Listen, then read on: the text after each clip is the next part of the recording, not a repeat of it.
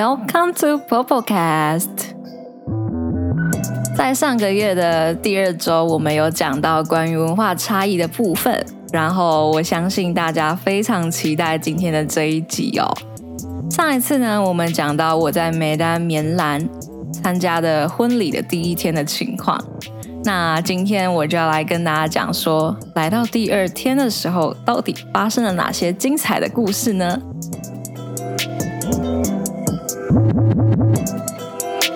然后到了第二天，嗯，我的叔叔就问我要不要穿看看传统服饰，就是有沙龙，然后我就非常的紧张，因为那个沙龙其实是要定做的，那定做是需要一点时间，所以必须要找到自己的尺寸。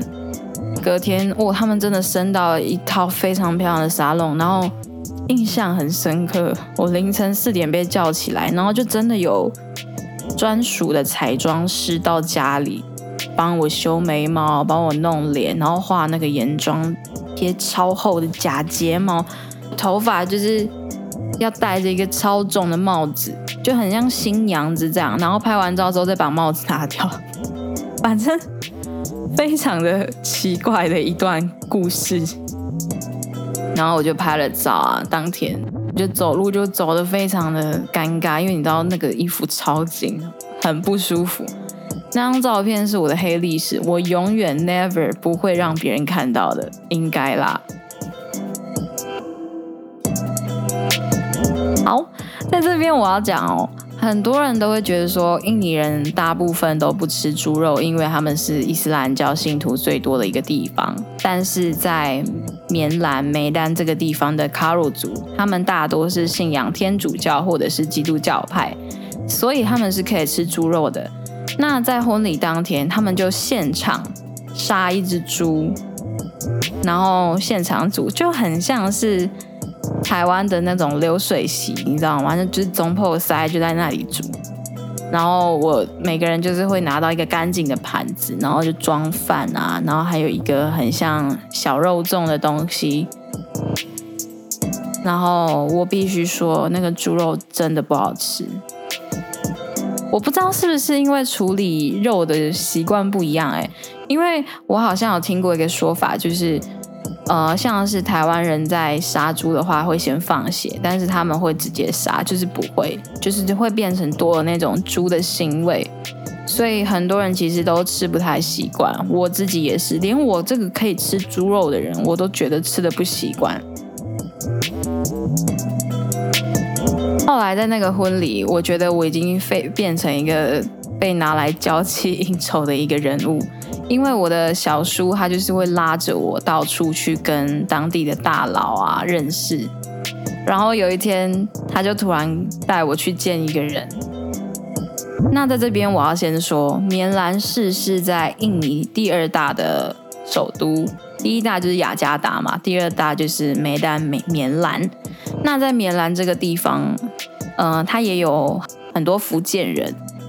然后我印象很深刻，就是那边有一有一个东西叫做炸桂，炸桂其实就是我们的油条一模一样，但是吃起来口感比较特殊，但是做法是一样的。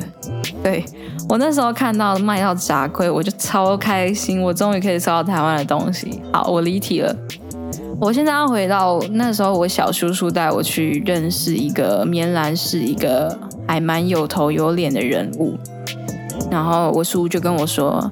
这个人在棉兰是首富，我就说哦好，带我去他们家，然后我就看到，我就想说哇塞，你知道进到皇宫的那种感觉吗？就是什么东西能能金就金，能银就银，穿金戴银。我在讲什么？反正就是有震撼到我，然后我就跟那个叔叔打个招呼啊，然后稍微用英文聊一下天这样，然后事后我我小叔就跟我说。有没有打算嫁给卡罗人？然后我就想说，哈，因为当时我是有男朋友的，我就说嫁给卡罗人怎么可能？他就跟我说，哎，刚刚那个大哥他的儿子刚好年纪跟你相仿啊，我觉得你们好像可以试试看。我就 what the f 要小音，对不起，没有啊，为什么？到底干我屁事？我就觉得为什么会讲到这边来？而且说到婚礼这件事情，其实，在卡罗族人里面，他们的观念，表亲是可以结婚的，就是关于这件事情非常的传统。我印象很深刻，是因为当时我的第二个堂弟，呃，其实我们年纪是同一年啦，但是我都说他是堂弟。那堂弟就是在婚礼的时候，那时候我们婚礼就是在一个小教堂前面，然后有一大片草皮，非常的漂亮。到时候在 Instagram 上面我会跟大家分享。那我的这个堂哥呢，当时就有遇到一个别的姓氏的表妹，然后那个表妹看起来好像才小学，可能顶多就是国一的年纪。然后她也穿着很漂亮的传统服饰，她穿印尼传统服饰叫做格巴亚，她就穿着那样，然后我们就叫他们两个要合照，因为那时候就开玩笑说他们是可以结婚的。对于在台湾长大的我来说，非常不可思议，还蛮酷的。说到这个，我刚刚前面有提到说，这个婚礼是三天两夜。从早上五点到晚上十二点，就是大家嗨整天，然后新郎新娘累爆这件事情。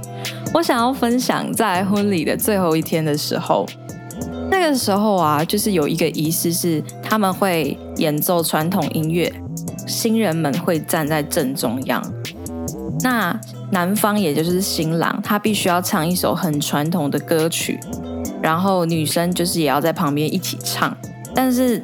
根本没有人认真听他们在唱什么，然后这个时候你就会看到有来观礼的观众们全部排队排一排。我那时候就想说，为什么要排那么长？到底是要干嘛？是要拍照吗？也不是啊，因为如果要拍照，不会在那个广场正中央嘛。所以我就跟着排。然后我在排的时候，我的婶婶就给我呃，可能一万块的印尼盾之类的。然后我就想说，为什么要给我钱？他就说等一下用得到。结果我排到新郎前面的时候，我才知道原来他们在唱歌的时候，其他人要往他们的身上塞钱。我觉得这个超酷的，因为这有点像是我们去观礼的红包，可是又没有那么的正式。那关于这个部分，就是我问他们为什么要这么做，他们就说这就是传统，可是也说不出个所以然。这个现象我觉得还蛮有趣的。可是如果我是新人啊，我如果这样被塞钱，我会觉得超级不礼貌。我想这就是一个蛮大的文化差异吧。后来来到了晚上，也就是大家都会在家里聚会，然后开派对。当时我印象很深刻，就是我的阿妈，我的亲生阿妈。然后她就是跟着她的一群老人朋友在家里坐着聊天，然后他们还吃槟榔，那种就是没有加料的槟榔，每个人嘴巴就是很像青蛙，会鼓鼓的这样。然后那个时候他们就有开玩笑问我要不要试试看，因为我其实没有嚼过槟榔。结果那时候我婶婶就阻止我，他就说这样不好看。然后我婶婶很好笑，因为她也是一个卡罗人。但是他曾经跟新加坡人就是当邻居，所以他会讲一点点新加坡式的福建话。他就说“嗯，摩啦，排挂啦”，他就这样讲。这个影片我当时有录下来，如果有机会，我可以 po 在 Instagram 上面让大家知道。那我在跟这一群嚼槟榔的老人们聊天的时候呢，我其实有跟他们分享我在台湾的照片。我让他们知道我长大的过程。那我印象很深刻的是，我给他们看我的养父母的照片的时候，当时他们说了几句非常我认为我自己听起来不会很舒服的话，就是他们说用印尼话说什么啊，欧朗吉娜。那什么啊就是全部，欧朗就是都是，意思就是说都是支那。在印尼，他们都会称华人叫做吉娜，但是其实这是有一点贬低的话。虽然说在以前，人们对于所谓的汉人、从中国来的人都是叫吉娜，可是，在印尼的话，因为其实印尼在过去甚至现在都有非常严重的排华情节，即使是这些所谓的第二代、第三代以后。都会不认为是真正的印尼人，而是会被认为可能还是当初的外来者。那这个历史的变化其实是非常大的影响。这个到最后我可以再来跟大家讨论这个话题。如果你感到好奇的话，欢迎你可以来信跟我讨论。这也是为什么我们现在我妈妈这边这个家族跟我亲生父亲这个家族会没有办法感情那么好的原因，因为其实。我觉得，对于所谓的他们自称华人的印尼人来讲，也就是我说的客家人家庭，他们自己会想要选择跟所谓的同种族的人通婚，所以其实我的亲生妈妈当时在跟我的亲生爸爸交往的时候，我的外婆是非常反对的，因为她很希望对象至少要是所谓的华人。我很不喜欢用“华人”这个词，因为我会觉得“华人”这个词有点太盖瓜，就是所谓的中国人。但是我觉得种族那么多，不应该这样子分类。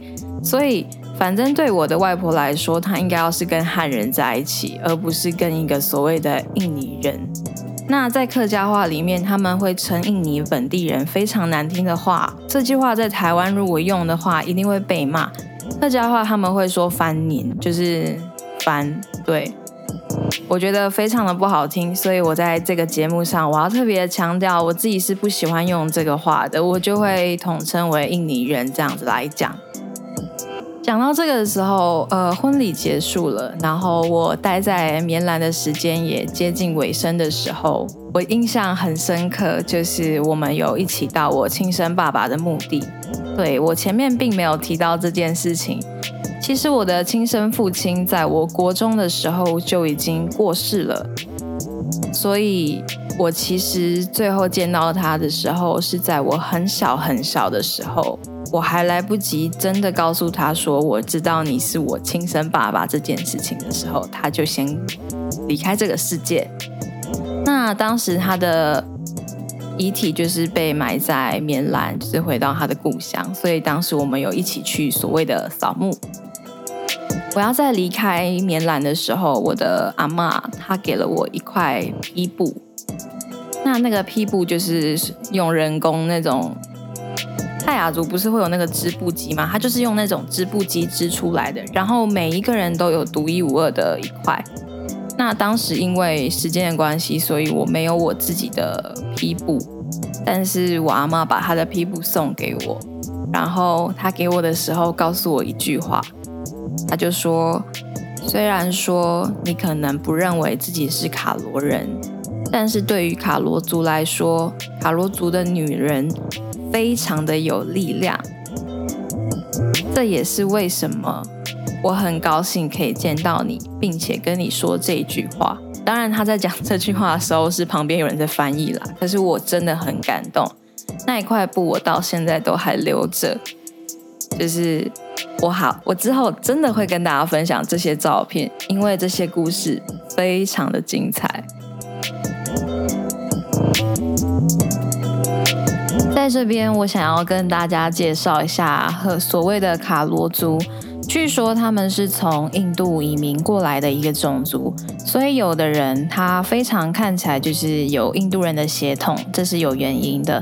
这也是为什么我说我的爸爸是印度人跟印尼人的混血的关系。那在卡罗族里面也有所谓的姓氏之分，就很像在印度的种姓制度。所以其实有些姓氏跟姓氏之间是不能够通婚的，就是到目前为止都还有这样所谓的传统的限制。如果情侣之间并没有受到这一个传统，或者是双方家长都觉得没有关系的状况下，其实都还是可以通婚的。毕竟现在是二十一世纪。关于塔罗族的话，我想要介绍一下我们家的姓氏叫做 Sambilin Brahmana。那森米林这个家族呢，非常的酷的原因在于是说，森米林很有名的就是我们的女人都是非常强悍的，就是从历代故事这样讲起来，所以其实有一首传统歌曲叫做森米林 Brahmana 相关的歌曲，那这首歌我会放在影片的最结尾，所以可以欢迎大家去听这首歌。这首歌是我跟我的大伯的女儿，也就是我的堂妹，她只小我一岁。她唱歌非常要求好听，真的很好听。所以大家等一下可以稍微听一下她在教我唱这首歌的过程。我会放一点点的小片段在后面，大家可以尽情的享受。今天的故事就到这边为止。我知道大家听得非常开心，希望你们也很喜欢这些故事。如果想要再听更多精彩故事，麻烦可以来信，然后跟我分享你所经历过的文化差异。那我们下个月的第二周再见啦！你所听到的所有音乐，还有录制过程。全部都是由 Miss Collective 所制作，我是这个团队的一员，很高兴可以跟大家介绍我们。那今天的 Popocast 就到这里为止，谢谢大家聆听，欢迎来到我的世界。Say together.